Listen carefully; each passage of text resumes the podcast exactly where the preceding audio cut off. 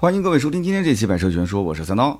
最近呢，我们制作了一期视频啊，宝马的三系，然后呢发到各个平台，结果反响还不错啊。特别是像 B 站的话啊，已经播放量过了二十多万，弹幕呢两千多条，评论也是一千八百多条啊，一个星期涨了大概有将近两万粉。那我看了一下这个弹幕和评论区的留言，其实。我仔细在寻找我们喜马拉雅的粉丝啊，结果也不知道是开心还是该难受啊，就是发现喜马拉雅的粉丝好像占比不足百分之一啊。因为我知道我们喜马拉雅的各位老铁，大家在评论的时候一般都会称呼我的名字啊，或者会啊直接指出现在这个视频的风格跟以前看的好像不太一样啊。但是呢。就基本上没有这一类的留言啊，我也不知道是因为我的节目粉丝太少，还是喜马拉雅的影响力太小啊？好像这两件事情都是因果关系，就可能本身视频跟音频就是两类用户啊。那么最近我们制作这期视频的名字叫做“开一台宝马三系，我很穷吗？”啊，我知道这个标题很犀利啊，但是我绝对不是标题党，我只是被内卷了而已啊。大家都知道，现在汽车圈如果不博出位的话，啊，天天老老实实给大家去解读车辆，根本没人看。因为老老实实解读车辆的主持人太多了，哎，不是比我三刀身材好，就是敢比我穿的少，对吧？我也不是说我不敢去穿一个裤衩、穿个背心给大家说车，但是就我怕平台会把我号给封了，就判定我是内容低俗啊，不适合传播。就不过说实话，那些穿裙子就是开叉开到大腿根子，然后大冬天也要秀腿的那些车评人，看起来还是赏心悦目的啊！我经常看完之后跟大家都一样，对吧？我只记得那个车好白、好大、好好长。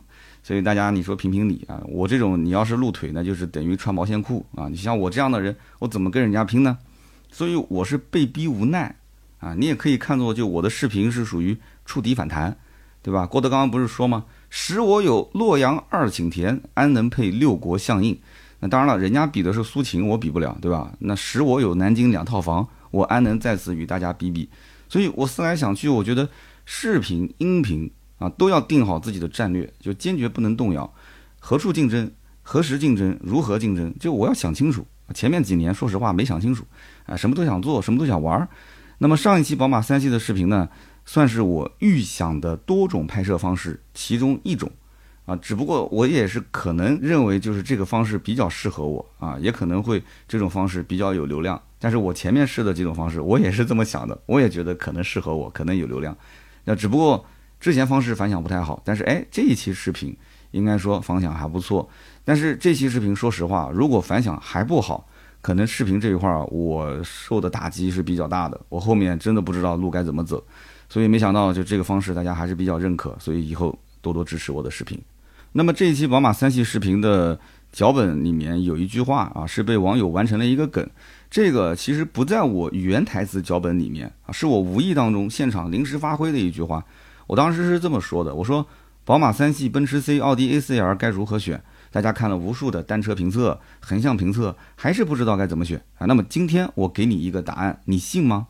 就原本台词脚本到这个位置就结束了啊。那么我当时即兴跟了一句话，我当时说，因为别人研究车，而我研究你。哇！结果这句话在那些有弹幕的平台就爆炸了啊。那么现在回头想想，这句话还真的是我视频风格的一种。比较精辟的总结啊，所以呢，当天我就把 B 站的签名直接改成了这句话。那么这句话其实是我无意之中说的啊，但是我觉得对我的影响，可能对我整个公司都呃，包括后面的风格的影响，会大到我自己可能无法想象。那么今天就跟大家聊一聊，既然是说了三系了，其实也只有一个视频，还没有文字版。那么我们用音频的方式跟大家再说一说视频的背后，包括这个视频当中我对车的一些看法，也正好可以啊产出一个文字版，可以在网上传播啊。就有的时候我觉得。研究车真的是挺没有意思的，就是一台车，它客观存在的那些数据都是可以查得到的，对吧？那么去 4S 店也能体验到，你打开一个车评，你看一个主持人在那边哔哔半天，对吧？一大半的时间在干嘛？在报数据，然后另一半的时间是什么？另一半的时间就是看金主爸爸有没有给钱，哎，给的多还是给的少，然后再决定是多聊一些优点还是多聊一些缺点。但是你换个角度看，如果说你要是研究买车的人，那可就有意思了。这社会很单纯，复杂的是人呐，对吧？那买车的人心里是千奇百怪，所以三天三夜都聊不完。而且你想，我从零六年开始卖车，那么到现在一直有买买车的业务，我们也是在帮粉丝去买车，所以这方面我门清啊。那什么样的客户我都见过，所以我如果从人的角度去解读一个买宝马三系的用户，三二零、三二五、三三零，他到底该如何选呢？哎，所以我当时就推测啊，就想啊，这个台词应该怎么写？我当时觉得就有感而发，买三二零的客户他就是穷啊，他就是穷，他没什么不好意思承认的，是吧？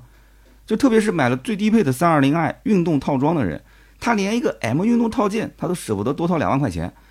呃，你说你说明什么呢？就说明他要么不懂宝马，他要么就不会赚钱，对吧？这话我说的有错吗？没有错啊，因为我就是这一类人。有人说你不是买奔驰吗？你不是买宝马的呀？啊，对，我是买奔驰啊，但是我当年买奔驰 C 幺八零 L，你说难道我不是因为穷吗？我表面上跟人家讲，哎呀呀，其实一点六 T 就够用了，二点零 T 动力过剩啊，配置几乎都一样，贵三万块钱没必要，真的没必要吗？是没钱啊，是不是？二零一五年我没钱啊。当然，现在也不是很有钱，就那个时候我很穷，啊，贷款买的奔驰，就想撑撑面子，对吧？那么一个月的月供要多少钱呢？要六千多块钱，就我心里很慌啊！你再让我一个月多个一千多块钱的月供，因为奔驰的 C 两百跟奔驰幺八零差了三万来块钱嘛，分三十六个月，那基本上一个月就多个一千来块钱，一千多块钱的月供，你要我命啊！你不要我命吗？你这不是？所以买三二零低配的车主就给你一个机会啊，在我的节目评论区里面大声的说出来。啊，你是不是跟我当年一样的心态，就是穷？哈，然后三二零 L I M 运动套装的人呢，我当时分析还是穷，因为我我真的找不到理由去买这个版本。你想想看啊，三十一万八千九的价格，它跟三二五 i 的标轴 M 运动几乎是一样的。但是呢，前者就三二零 L I 的话，它的动力虽然差一些，但是空间更好；后者呢，空间虽然差一些，但是动力更好，而且配置更高。你告诉我，买宝马买的是什么？买宝马买的不就是动力吗？动力要好啊。宝马三系不就是操控吗？那我肯定是毫无疑问选三二五 i 的标轴啊，对不对？配置而且更好，价格如果差不多，那为什么反而是三二零 Li M 运动卖的好呢？其实说到底的就是穷，因为你换车的时候是从普通的 A 级车、合资 A 级车换到了宝马的三系，所以你换到宝马三系的时候，你需要什么？改善空间啊，这是首要问题啊。只要是一辆宝马，只要空间大，你是可以接受的。那么至于什么动力啊、配置啊，宝马的配置起步本身就不低，对吧？这些其实不是在我重点考虑范围之内。而且呢，你说三二五 L R M 运动是不是更好一些？是更好，但是那价格落地三十六万多，是吧？我实力实在是够不到啊。那么到了三二五这个动力，你看似有五个配置可以选，你可能会有些纠结啊。但是你记住我一句话，叫做耀夜造型浮夸，四驱用处不大，标轴性价比差。哎，行了，你只要按照这个标准去选。三二五，你只有一个配置可以选择，那就是三二五 Li M 运动套装，这也是目前宝马三系卖的最好的一个版本。那么至于三三零这个动力呢？大家如果刷过我的抖音的话啊，三刀砍车，我曾经聊过一个故事，一个小伙子咨询我要买宝马三三零，然后家里面拆房子卖地，让父母想要多支持他一些，让他去买到三系的顶配。当时我就评论了一句话，叫做“年少不知五系香，错把三系当梦想”。哎，不过如果真的要买三三零这个版本的话，哎，一定记得要买标轴。如果是买三三零的长轴的话，你除非不要出去跟别人玩车，你就把它纯粹当做是一个代步车来开。如果你要是是玩车改车，你跟那些圈子的人在一起玩，那别人肯定把你当成一个笑话。我看到弹幕里面评论里面很多人还在问说，哎，为什么买三三零的长轴就会是笑话？那说明你根本就不是这个圈子的，三三零也不属于你，你不需要知道答案，是吧？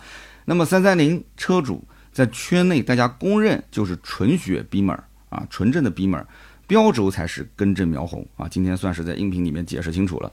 那么接着第二个问题点就是长轴跟标轴该怎么选？其实这个问题非常好回答，只要记住一句话：但凡你纠结过长轴和标轴，一律选长轴啊，因为选标轴的用户从来不纠结。但是三三零这个版本除外，因为三三零你一定要选标轴，三三零的用户他不是凡人。他多金任性，有信仰，有追求，玩的是态度。而你不一样，你多娃白领，上有老下有小，处处都要照顾，是吧？那么有人就讲了，这个宝马 325i 和 325li 它的配置差不多，但是呢，长轴版比标轴版要贵三万块钱。那么首先啊，贵是我们的错，不是他的错。其次呢，只有加长了这十一公分，很多人才会觉得说这三十多万花的值。那如果你要买个三系的标轴，很多人会感觉说，哎。我换一台宝马，我感觉好像空间也没怎么改善，对吧？也就是换个标而已，没什么实质性的意义啊。所以长轴为什么受欢迎，就是这个原因啊。那么第三个问题也是 N 多人要问的，就是宝马三系、奥迪 A 4 L、奔驰 C 该怎么选？那么大家现在公认的说法是什么呢？就是三系卖的是操控，奔驰 C 级呢卖的是豪华，奥迪 A 4 L 卖的是科技感。但是你想一想，奔驰 C 级没有科技感吗？奥迪 A 4 L 没有操控吗？宝马三系没有豪华？好像三系是没有什么豪华感是吧？我视频里面也是这么说的吧？啊，没有豪华感。但是这个不重要，就是重要的是什么？它跟我们没有关系。就是我们要的是什么？我们其实买这个级别的豪华品牌也算是一个入门吧。就是以前还没有宝马一系的时候，还没有这个奔驰的 A 级的时候啊，A 三还没有怎么太畅销的时候，基本上这就是它的最入门的版本。我们买这些车要的是身份的认同感。哎，BBA 说到底，它就是个社交符号，是一个社会的主流的社交符号。开三系、开 A 四、开奔驰 C，分别代表什么样的人？其实大家心里面都很清楚，而且每个人心中啊，他都有一个具体的形象。我们去买这些豪华品牌的车型，其实就是希望，就是自己的现实生活中的形象更符合自己心目中的那个形象而已。所以你不要去纠结那些什么网上车评里面说啊，什么宝马的三系操控更细腻啊，什么换挡更有逻辑。这些其实跟你没有什么关系，就是最根本的，你就是想要买这台车，然后完善自己的形象，更符合自己心中的那个自己，对不对？你想一想，所以不知道该怎么选的时候，很简单，回家照照镜子，买一个那种落地的镜子，然后盯着自己看，时间久了，这个答案啊就慢慢的清晰啊。如果你实在看不清的话，你就问问自己的老爸、老哥、老同学、老领导啊，你就问他，你说有一天我混好了，哎，有一天混好，我约你吃饭，然后我下楼。哎，我从口袋里面掏出车钥匙，我送你回家。你觉得我我这把车钥匙是宝马呢、奔驰呢，还是奥迪啊？三四 C 里面是哪款车？好吧。那么第四个问题就是，宝马的三系如果对比二线豪华品牌，比方说像凯迪拉克的 CT 四、CT 五，包括沃尔沃的 S 六零啊、捷豹的 X E R，该如何选啊？这也是网上很多人纠结的一个点。那么大家应该也看过无数多的一些对比数据的文章，那这里面我就不展开了啊。那么只有一句话。BBA 目前在中国的销量占豪车市场的七成以上，这个份额，那不就是我视频里面讲的吗？阳光大道你不走，你偏要走小路啊？也许小路的风景更好，但是呢，它风险也更大，是吧？那有什么风险呢？你想一想，三四 C 这三款产品，这么多年竞争下来，应该说它的产品是越来越均衡，几乎是没有什么短板。所以，这我想不明白，你为什么一定要去买二线的豪华品牌？是是因为它有那种小众的气质吸引你吗？还是有什么其他的原因呢？你确定不是因为缺钱，不是因为看到它的优惠特别特别的大？确定不是这个？买车是买我喜欢，而不是买优惠，这一点你一定要想清楚。那如果说你你想就是小众品牌的这个气质我喜欢，OK，那你心存这份傲娇是吧？你不要开出去，哎呀，就别人用一些这种好像不理解你的眼神、不屑的眼神看你，你就心浮气躁的啊，这个不要。所以大多数不买二线豪华品牌的人，不是他们不知道。这些二线豪华品牌性价比高，而是觉得这些品牌开出去没有社会认同感，所以这一点我视频里面没有讲啊，我在这里面给大家讲出来，因为视频里面讲出来有点太耽误我的节奏了啊。那么开豪华品牌要的是什么？其实不就是一个身份认同感，社会人与人之间的一个认同感吗？哎，要不然你开豪车干什么呢？对不对？你开个捷达，你开个桑塔纳不就行了吗？淘个二手车，那富康你要能淘到也能开啊，是吧？而且你想，你去买三四 C，你你到底图什么？你有这个预算，你去买同价位的合资的 B 级车，什么雅阁、天籁、凯美瑞、亚洲龙、帕萨特、迈腾这些车，你说哪一款配置不是更高，体验不是更好？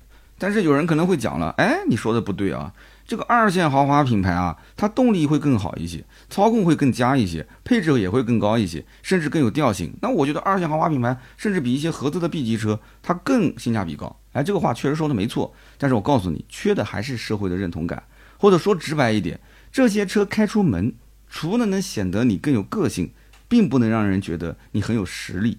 你想，CT 四、CT 五、S 六零、叉一二这些车，你开出去是吧？互联网时代大家都懂，八折虎、七折豹、六折的沃尔沃没人要，五折的凯迪拉克偷车笑。那么你想，三系，你如果开出去，三系是常年没有什么优惠的，大家又不傻。你看个三二五 L R M 运动，这车子落地基本上三十五六万。如果你要是开个凯迪拉克的 C T 四 C T 五，你跟别人说这车子买回来花了多少钱啊？别人讲凯迪拉克的车子，我印象中当年不就十六七万就能买到了吗？就是当时的那个 A T S R，你这车子不是应该打对折吗？你说你什么感觉？心都碎了是吧？然后呢，我们讲第五个问题，就是宝马三系的操控真的退步了吗？哎，我其实就想问两个问题，第一个，你会开手动挡吗？哎，你下过赛道吗？你体验过车辆的极限吗？我相信很多人啊，很多年都没有开过手动挡了，是吧？甚至现在有一些人考驾照，考的就是自动挡的驾照。那赛道的话，身边我敢讲，至少百分之八九十的人都没有下过赛道。那你谈什么操控呢？啊，你天天刷视频，然后别人讲什么指向精准了，哇，操控细腻了，然后你以为你自己也懂车了，是吧？也以为自己是一个职业车评人了，是吧？你别看那些车评人一个个好像人五人六的啊，我参加过 N 次的赛道体验，然后呢，我我下过多少次赛道？你想想看，你见过的这些人当中，有几个是真正的开车大神，能在各个赛车场里面能排到圈速排行榜上的？那最后其实他们跑出来的成绩都是惨不忍睹啊！视频最后都是剪辑出来的啊，甚至操作出来的。职业车手才能谈操控，普通老百姓只能谈好开还是不好开。所以你不要用一台宝马 M3 的操控去要求一台宝马的三系啊！你不要跟我谈什么我要车辆听我的话啊！你其实要的不是车辆听话，你买个宝马三系，你仔细想想你要什么？仔细想想，仔细想想，你要的是副驾上的那个人听话，这个是更重要的，是吧？所以你不要把 M 运动真的当成是 M Power，那只是个皮肤而已，所以你不要当真啊！那只是厂家为了更好卖，奔驰套一个 AMG 的皮肤。宝马呢就套个 M 运动的皮肤，然后奥迪呢就套个 RS 的皮肤，大家都懂啊，对不对？就无非就是也内卷了嘛，啊，就是互相竞争，用它来进行割韭菜。所以你不要谈什么机械素质退步了，操控明显不如上一代了，这些跟百分之九十九的消费者都没有半毛钱的关系，因为你感知不到。这一代的三系很明显是比往年的任何一代都好开，你只要觉得它好开就可以了。就对于老百姓来讲，这就是答案。啊，我为我说的话负责。那么最后呢，关于买三系还要避哪些坑？那么有两句话送给在座的各位。第一句呢，就是送给那些明明是够不上宝马三系的朋友啊，就想要去硬蹭。就你不要听那些什么鬼话，什么每个男人都有一个蓝天白云梦，所以你就哎呀，就是想着一切办法跟别人借钱去搭梯子去买。男人心中的梦绝对不是蓝天白云，它不在天上，它在海里。大家都懂的是吧？啊，是个男人都懂。就如果你的预算连三十万你都达不到，你就老老实实去买一个合资 B 级车就行了。合资 B 级车是每一个人买之前都非常纠结的，因为这个价位稍微挺一挺就可以够到豪华品牌了，就大家都会心里面有点痒痒的，就差一步甚至半步，我就能跨进所谓的有钱人的行列。但你仔细想一想，现在这个年代开一个三系奔驰 C 跟奥迪 A4L 就能代表是有实力有钱人吗？其实前面我在对比的时候，只是跟他拿二线豪华对比，相对来讲好一点。但是你开一个 B 级车，其实我觉得 B 级车是藏龙卧虎的。雅阁、天籁、凯美瑞、帕萨特、迈腾这些老板都是藏龙卧虎的。所以说，如果你真的是实在够不上宝马三系，不要硬撑，不要硬舔着脸去买啊！你开一个 B 级车，其实慢慢的去发展自己的实力啊，早晚有一天你可能跳过三系，你直接买的是五系，是吧？但是如果你真的能挤出全款三十六万多，这样一个预算啊，你能够得上三二五 L 二 M 运动，那你就把它拿下啊。但如果说你压力太大，就暂时缓一缓。但是你千万不要将就将就去买个低配啊。你如果将就将就去买的话，多数到后面都是会后悔。那么第二句话呢，就是送给那些想要去直奔宝马三三零的兵们。那如果说你还年轻，你就要问问自己啊，就这个决定你会不会后悔？你不要到时候疯狂了一把啊，别人下赛道你也下赛道，别人去玩操控你也玩操控，去改装你也改装。结果呢？你玩了一圈回来，发现，哎，那别人的老爸给他买了一辆法拉利啊，那你自己呢？房子的首付还凑不齐，是吧？所以呢，就回头一看，就是我前面说的那一句：年少不知五系香，错把三系当梦想。你不要认为说三三零 Li 这个车子有多保值，你将来有一天你真把它卖掉，不管是三三零 i 还是 Li，其实一样啊，贬值该怎么贬还是怎么贬。就是除非你找对了下家，就正好那个人一直在苦苦寻觅一台二手的三三零。但是他一定会把价格也给你压得很低，因为但凡想去二手车市场去淘三三零的，他是既想玩车又不想花钱的人。但是你呢，去卖的时候，你当然是希望你把这车卖得更好了，因为你有信仰加持的成分在里面。你觉得下面一个人应该也是会有信仰加持，但你没有想到吗？人家可以买新车，为什么要买你二手车呢？对不对？所以这是个矛盾的逻辑。所以呢，上期视频最后我是有一段话，也是引起很多人的共鸣啊。十里长街，无论多么的繁华，生活还是生活本身。别人赞美你，你就点点头，向他报以微笑。别人如果是骂你土鳖，你可以转身就走。但是我们心中一定要揣着自己想做的事情，一直坚持不动摇，这才是最重要的事情。所以呢，我们今天呢，音频节目聊一聊三系啊、奔驰 C 跟奥迪 A4L 该怎么选，也聊一聊上次拍摄视频背后的一些我觉得比较好玩的事情啊，不知道大家感不感兴趣？我看到我们的订阅号的流量也挺大啊，但是呢，总体的阅读量也就是个六千多，所以我想我的。音频的听友当中，肯定有大部分的人是没有看过我视频，也没有看过我的订阅号。所以今天这期节目呢，跟大家来聊一聊啊，关于这台车，我觉得三系也是很多人关心的一个车型。那么以上就是今天这期节目全部的内容，感谢大家的收听和陪伴。那么留言评论是对我最大的支持，我们也会在每期节目评论区抽取三位，赠送价值一百六十八元的芥末绿燃油添加剂一瓶。那么下面呢是关于上期节目的留言互动环节。上期节目呢，我们聊的是理想 ONE。理想 ONE 这期节目呢，我看到很多人啊，应该讲评价是褒贬不一。那有的人讲说，哎，三刀，你采访了这个当事人，但是采访了个寂寞，对吧？最后也没有什么具体的真相。这个真相能那么早就发现吗？或者说能那么简单就发现吗？其实我的推定就是这件事情最后是不了了之的。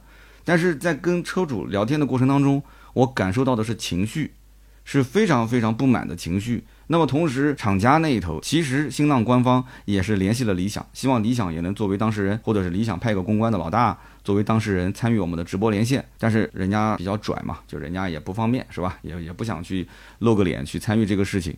那么有一位听友叫做 S U P E R B P E T E R，他说这个事情如果按照三刀在节目里面的说的处理方式，确实是一个双赢的结果，车主也会更认可理想，理想也算是趁势做了一波广告。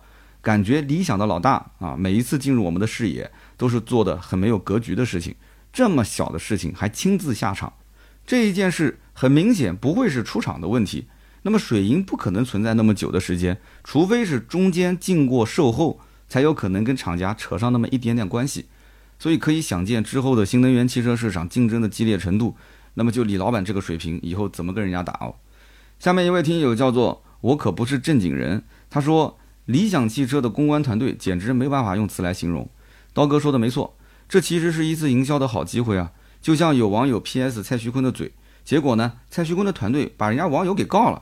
但是吴亦凡的大碗宽面也是被网友恶搞，但是吴亦凡的团队他就知道怎么把这件事情娱乐化。理想所以说还是太愣了一些啊，diss 别人只会让大家觉得说你没有担当。那么还有一位听友叫赵 A 六 L 啊，他说。国产车企向国外品牌学技术没有学到，结果呢，学到了怎么去甩锅，而且还用犀利的语言去 diss 消费者，这跟那个特斯拉的副总裁陶林的行为是一模一样。深圳不怕影子歪，只要你是在用心做产品，群众的眼睛都是雪亮的。其实这件事情完全可以化被动为主动，但是呢，你一味的甩锅，一味的自证清白，把消费者呢当成是设计陷害你的阴谋小人，让整个事件进入了一个死胡同。哎，你说企业都不顾及自己的形象了，那消费者他的形象和一个大企业的形象比起来，你觉得谁更吃亏呢？我觉得讲的非常的好啊。这三位呢是我挑选出来的留言啊，每一位也可以获得价值一百六十八元的芥末绿燃油添加剂一瓶。当然了，我也知道每一位听友的留言，它并不是为着这个我们的礼品去的。我觉得真的很多留言非常的精彩啊，也不能一一去啊上榜，一一去在我的节目当中去读。也希望大家多多留言，多多互动。那么以上呢就是今天节目所有的内容。前两天我问了一下喜马拉雅官方啊，他们跟我讲，其实公众号是可以说的。那么今后呢，大家就多多去关注我的公众号“百车全说”。我们的公众号呢，也是从这一周开始啊，调整成日更，就是每一天都会有更新。那么除了我的音频的两期节目，加上我的一期视频以外，其他的四天时间，我们都会更新实际的探店啊，我们都是实拍探店的这些最新最前沿的。市场信息就是你想关注什么车，你可以在节目下方告诉我，在我们的订阅号的文章下方告诉我，我们可以派小编直接到前线啊，去跟他们一线的销售去沟通，然后去了解这个车的优缺点，它的一些购买的行情、全款、贷款到底应该怎么买。所以订阅号的内容大家多多关注，多多评论和支持，也可以留言告诉我你到底关心什么车，好吧？我们今天这期节目呢就到这里，我们下期接着聊，拜拜。